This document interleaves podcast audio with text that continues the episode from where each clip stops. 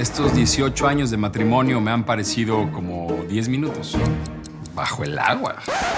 Esta relación está en crisis y la solución será un insólito acuerdo. Vamos a darnos 100 días. 100 días de libertad. 100 días para vivir otras experiencias. 100 días para hacer lo que queramos. Para sentir algo diferente. Para disfrutar la vida. 100 días para enamorarnos. Estreno martes 28 de abril, 98 Centro, por Telemundo.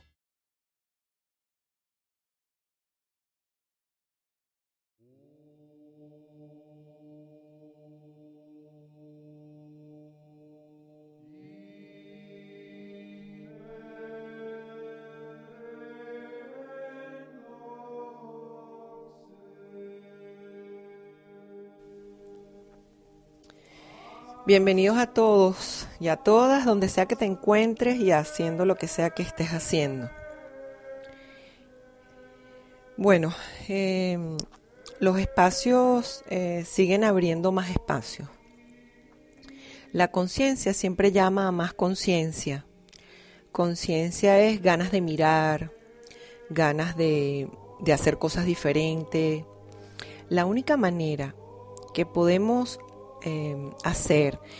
Uno no puede pensar en, la destrucción del ego.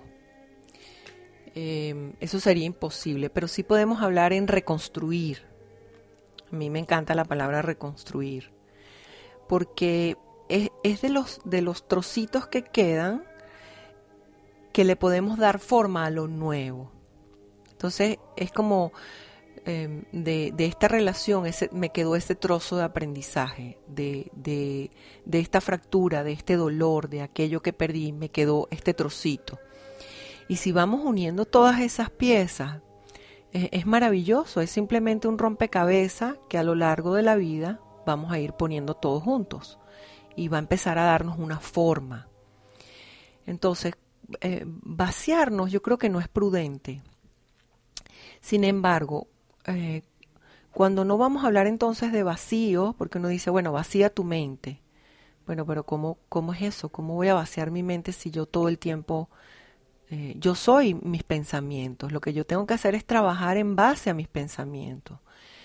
Em, imagínense que, que yo estoy en conflicto con, con una persona lo que tengo que imaginarme es que es como si a, mano derecha de mi vista estuviese algo dando vueltas, como, o, un animal haciéndome señas, un mono, alguien, una campana, un, sonido. Si yo presto atención y me enfoco que mientras está pasando el conflicto, yo, yo puedo escuchar este ruido y darme cuenta que es solo un ruido, yo puedo ver a la otra persona diferente. La única manera de reconstruir es cuando eh, accedemos a nuevos conocimientos cuando yo accedo a nuevos conocimientos, algo se reconstruye dentro de mí. Porque esa estructura, ese yo, está construido en, una estructura o plataforma que me ha servido por un tiempo. Pero cuando yo decido, y esto es una decisión que algunas veces es consciente, otras inconsciente, los que deciden eh, buscar inconscientemente las crisis serán más poderosas. Los que deciden buscar conscientemente la oscuridad será más poderosa. Y para, para ambas cosas tiene que haber un proceso eh, definitivamente importante. Por lo general nos vamos a pegar a, a un objeto o a un sujeto eh, porque necesitamos esa estructura, dónde va a estar mi punto de partida. Pero si yo decido emprender camino, tengo que estar al tanto de que ese objeto sujeto se va a perder en el camino y yo me voy a quedar completamente sola, solo, conmigo. Y de allí viene esa estructura de reconstruir. Lo que yo creía que era, ya no lo es. Y la pregunta es, ¿cuánta disposición vamos a tener para hacer esto? Porque no es un negocio eh, que conviene mucho. Eh, porque habría yo de cambiar toda esta estructura que me ha servido por mucho tiempo? Pero siempre dentro de uno, uno tiene unos segundos pensamientos. eh, como ah, debe haber algo más. Si, si ese gusanito comienza a hacer ruido dentro de mí, ya, ya no hay vuelta atrás, ya yo he comenzado a cambiar.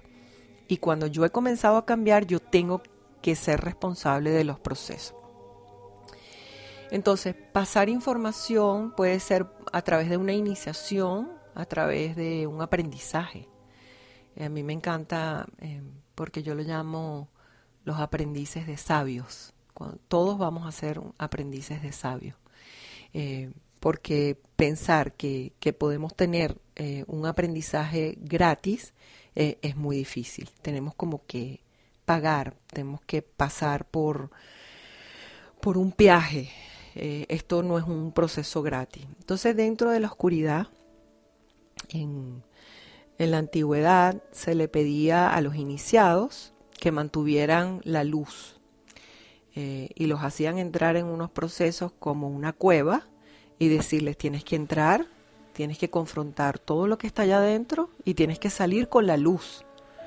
Entonces, claro, cuando esta gente salía de estos procesos con esa luz, se dan cuenta que lo que habían protegido era otra cosa. Entonces, en el pasar del tiempo, esto es lo que se llama conocimiento, que es lo que estamos recibiendo. Muchas veces cuando necesitamos a alguien que nos acompañe en el proceso, lo llamamos maestro. Pero tenemos que tener cuidado, porque es el maestro interno el que está buscando ese alimento. Cuando yo busco un maestro externo, tengo que tener cuidado de qué tamaño es mi autoestima. Porque los que buscamos maestros somos como flojos. Somos como flojos de alma. Queremos un maestro eh, que nos asigne un camino que nos asigne unas tareas, eh, que nos acompañe, pero de repente nos empezamos a dar cuenta que ya no estamos muy de acuerdo, pero nos replegamos, entonces salimos de la familia y nos replegamos a un maestro. Y en verdad quien tengo que alimentar eh, y destruir es esas estructuras que yo conformé desde temprana edad para, para ponerles un nuevo conocimiento. Entonces yo creo que los pasos prudentes podrían ser em, a qué me voy a pegar por un tiempo y estar consciente mientras yo consiga cuál es mi camino interno. Y cuánta disposición tengo a entender las leyes del universo para saber quién soy yo. No es el hombre sobre el universo, es el universo sobre el hombre. Pero nuestro ego nos hace entender que yo soy siempre más grande, que puedo conseguir más y que soy más poderoso. Y de esto tiene que ver mucho la enseñanza, de mucho ego todo lo que tiene que ver con, los discípulos, con, las personas que toman información. Todo lo que es complejo llega a ser secreto. Y es secreto porque nadie lo entiende. Entonces, estos espacios han sido diseñados no para hablar de sistémica, no para hablar de teorías, de filosofía o de religiones. Es para hablar con un lenguaje sencillo que alcance al corazón ¿Por qué? Porque si mi corazón está contento, mi espíritu va a estar contento. Y si mi espíritu está contento, encaja mejor en la materia.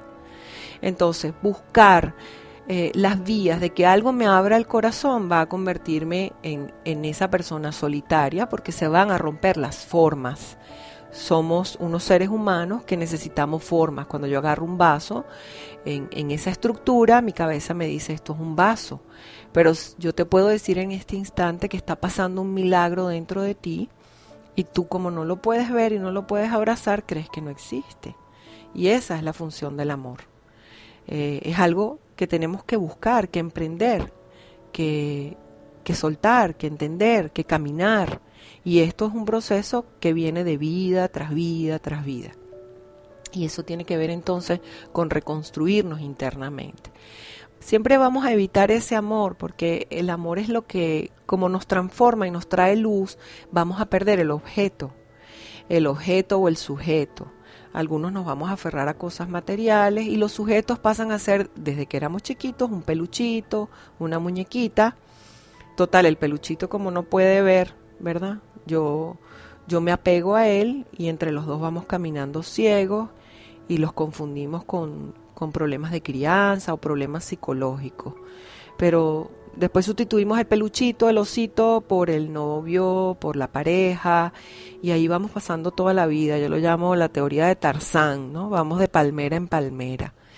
¿Y qué tal si ¿Y qué tal si todo se rompe? ¿Y qué tal si la palmera ya no me puede sostener más? Entonces, tenemos que pedir y anhelar que donde sea que yo vaya a caer sea bien profundo. Nada, nada llano, porque si es llano me mato. Entonces, el que está dispuesto a reconstruirse, el que está dispuesto a soltar su objeto sujeto, el que está dispuesto a modificarse, ya está construyendo una vasija. Y la luz solo va a entrar cuando la vasija esté lista. Del infinito el universo recibe, porque el universo ya es esa vasija. Del universo el ser humano, porque ya es la vasija como tal. Y del individuo todo lo que se convierta en luz. La vasija es lo único que lo puede reconocer. Entonces cuando buscamos orden es qué quiero para mí, cómo lo voy a transformar y qué voy a hacer con esto y cuánta disposición tengo a romper todas esas formas que he creado dentro de mí para no ser vasija. Cuando tenemos mucho conocimiento, la vasija se parte y, y también sirve entonces tener unos espacios de voz donde uno pasa conocimiento para las otras vasijas. Entonces está hecho todo en el orden divino. No busquemos más formas, no busquemos más estructuras. Eh, lo que no tiene estructura no prevalece. Y la pregunta es entonces, ¿qué será una estructura? ¿Qué tal si nos convertimos en algo que pueda fluir un poco mejor con los cambios? ¿Sabías que el universo se expande a 70 kilómetros por segundo? Por segundo. Mientras hicimos este podcast, ya rotaron los planetas, ya rotó la Tierra, ya mi piel se modificó, mis células. ¿Cómo vamos a abrazarnos a una, estructura, a una estructura por miedo? La disciplina trae estructura y en las disciplinas yo me reestructuro porque ya no puedo seguir esperando que los demás solucionen las cosas por mí. Entonces hoy replantéate la posibilidad de no tener tanta forma, de dejar que ese conocimiento entre, comienza a sentir que podrías llegar a, ser una vasija que va a ser por un tiempo contenedor y que cuando se rebose de ese conocimiento pasamos a ser aprendices de sabio. Y ese es el curso del universo, donde yo soy una minúscula partícula que está deseosa de ser parte de todo eso que se transforma. Hay muchos que estamos en ese camino. Los que hacen resistencia tendrán dolor, mucho dolor, porque esa es una buena manera de aprender, para que se parta y cuando se parta es que puede entrar la luz. Para los que decidimos hacerlo conscientemente, nos vemos en la oscuridad pero yo estoy segura que estamos allí. No nos vemos, pero seguro, seguro que nos estamos sintiendo. Que la primera opción no sea sufrir.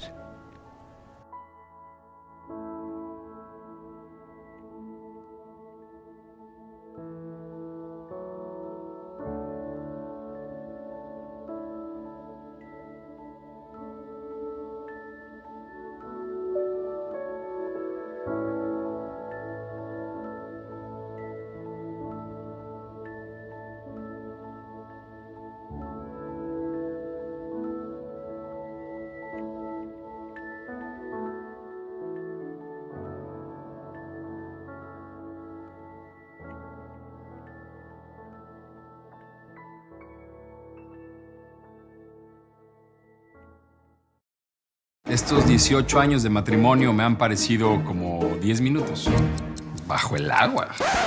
Esta relación está en crisis y la solución será un insólito acuerdo. Vamos a darnos 100 días. 100 días de libertad. 100 días para vivir otras experiencias. 100 días para hacer lo que queramos. Para sentir algo diferente. Para disfrutar la vida. 100 días para enamorarnos. Estreno martes 28 de abril, 98 Centro, por Telemundo. Estos 18 años de matrimonio me han parecido como 10 minutos.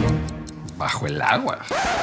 Esta relación está en crisis y la solución será un insólito acuerdo. Vamos a darnos 100 días. 100 días de libertad. 100 días para vivir otras experiencias, 100 días para hacer lo que queramos. para sentir algo diferente. Para disfrutar la vida. 100 días para enamorarnos. Estreno martes 28 de abril, 9, 8 centro, por Telemundo.